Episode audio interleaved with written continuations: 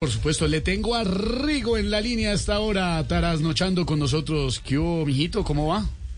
Antes que me bien o no. Bien, todo bien. ¿Por qué se quiere retirar, Rigo? Ah, no, pues sí, bueno, es que la verdad eh, me quiero retirar porque ya no me gano ni una vuelta a la manzana. Eh, y porque pues si me, me sigo apurreando, pues voy a turnar como un nazareno. O peor aún, como un concejal alegándole a Rodolfo Hernández, weón. Cascao.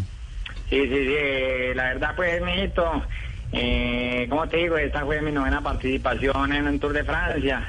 Y con una caída más me hubieran tenido que hacer novena, pero el niño Dios. Uy, no, Rigo. Pero es que nos haría mucha falta en el ciclismo. ¿A qué se dedicaría cuando se retire Rigo? No, pues a ver, mijito, ¿a qué? A hacer publicidad, yo creo. Sí, es que a mí me contratan de todas las empresas eh, para hacer campañas publicitarias.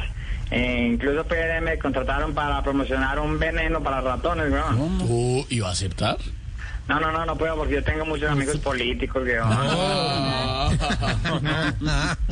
Igual, pues, weón, eh, como te digo, una marica muy agradecido eh, con toda la gente que nos apoya, mijito, porque la verdad yo ya voy por la calle y la gente me grita, me grita, me grita. Ayer pasé, por ejemplo, por el barrio donde me crié eh, y una vecina me gritó, Rigo, pagame, no te hagas el bobo. bueno, eh, Rigo, ¿para cuándo más o menos calcula lo del retiro?